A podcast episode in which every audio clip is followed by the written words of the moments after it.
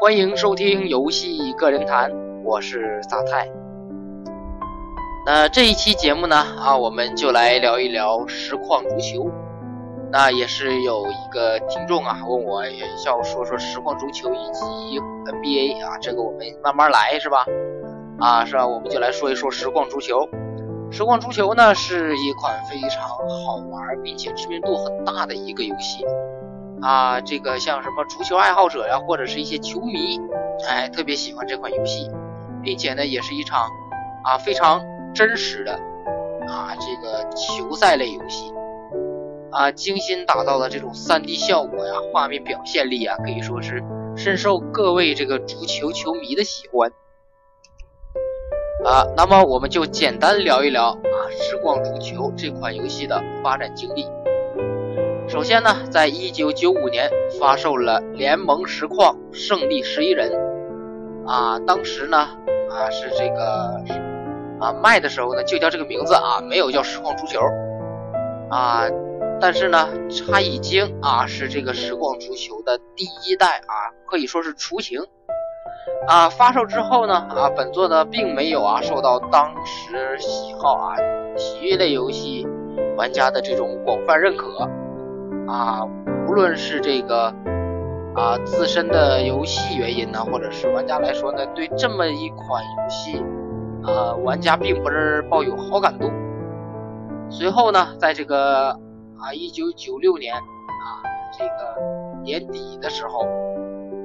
啊，推出了这个实况世界球啊，实况世界足球完美十一人九七版啊，随后呢又在另一年发售了这款游戏的这个世界足球胜利十一人九七版啊，不过呢，相比于前一座来说呀，这一座的话呢啊，积累了不少的这个开发经验，而且呢，对隐形啊以及这个机能方面的架控呢，也是非常的得心应手了。游戏画面呢，以及球员的建模呢，有了些许的进步，但游戏综综合而言呢，平衡性呢，依旧啊有有在有在考量了，对吧？不过呢，还是啊有在提高的，对吧？啊，那很多人就是说了啊，为什么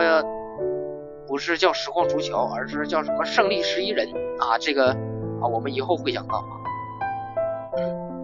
随后呢，啊这个。在二零啊，在这个一九九七年呢十二月份啊，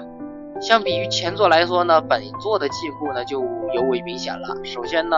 完成了真实为游戏进行了一种啊比较深刻的真实化风格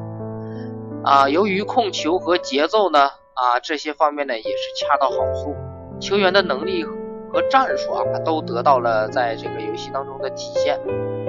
啊，在次年的九月啊，五月二十九日啊，推出了这么一个 DLC 九八版啊。不过呢，这一座的话，整体而言呢，还是可以吧，这个还算很很不错了啊。毕竟啊，一款游戏啊，它获得了一定的成功，获得了一点市场之后呢，那就要极力啊，这个为游戏增加光彩，于是呢，就推出了这个 DLC 啊，像什么。啊，胜利十一人三啊，最终进化版啊，也不知道这是个，也不知道哪儿进化了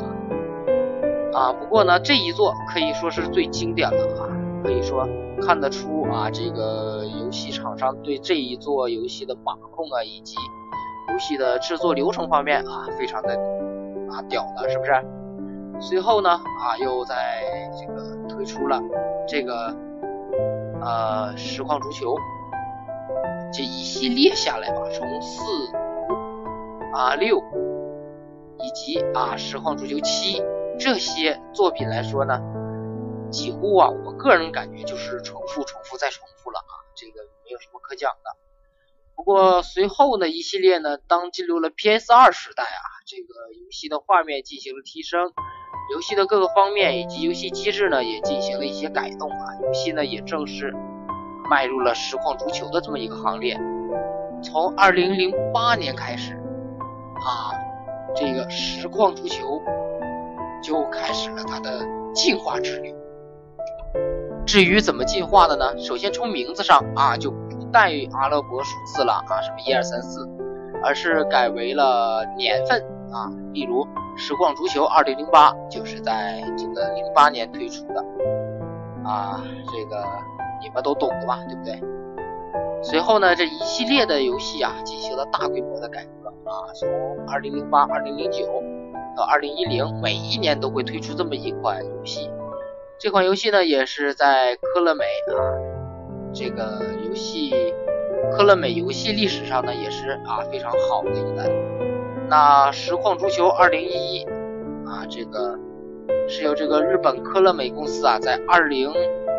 20 2010年啊秋季发售的一款模拟足球类的游戏啊，名字呢叫做这个实况足球2011。啊，游戏呢也是延续了实况足球经典的优秀玩法啊，带，并且呢这一次带来了这个啊最彻底的革命啊，大幅度的改改变了游戏的玩法啊，向真实足球体验啊靠近。随后呢，这个二零一一二啊这个世界末日这一版的话呢就有点意思了，是吧？它是这个二零一一的啊这个足球续作，并且呢增加了很多的新的游戏模式。并且呢，在二零一二这个全这个球员当中呢，也是做的更加的真实啊，可以说这一座啊，采用了新的引擎啊，游戏中的这个 AI 呢，表现的会更加的啊好，而玩家呢，在进攻时啊，队友的这个走位呀，是不是啊，回手掏，是不是啊，这个都可以的，是吧？啊，这个可以说，这个实况足球二零一二也可以说是封为经典了。随后的。啊，实况足球二零一三呢，一系列的，支持到现在的二零一八啊，我都没有玩，为什么？因为我玩这个实况足球啊，我就玩到了实况足球二零一二，随后的几部作品呢，啊，也是不想再玩了啊。首先，游戏玩法就那么点意思啊，它变化也并不是很大，那我们就取中啊，那就只好玩玩这个啊，实况足球二零一三。啊，这个二零一三的话呢，个人感觉还是可以的啊，你玩起来还算可以啊。这个虽然呢，它在前作上呢啊加入了这个懂的对吧？啊，加入了这个 C 罗作为游戏形象，以及呢回归了原本的设计理念啊，改了很多的东西啊，并改良了很多的东西啊，并且呢啊是由这个小岛工作室啊用这个小岛工作室开发的这个 FOS 的这个引擎。小岛工作室啊，这个可以说很有名的一个工作室了，对吧？啊，这这这不多说了啊。那我本人呢，也就只是玩到了这些。那说了这么多，我们来说一下时光足球在我玩的这么多版本的感受吧。我从第一代就开始玩，当然玩的顺序不一样啊。啊，第一代的话呢，是为了体验这个啊啊原版，也就是时光足球最初的雏形啊啊，然然后。买了这么一个啊游戏，这个游戏在哪儿买呀？是不是啊？你猜对不对？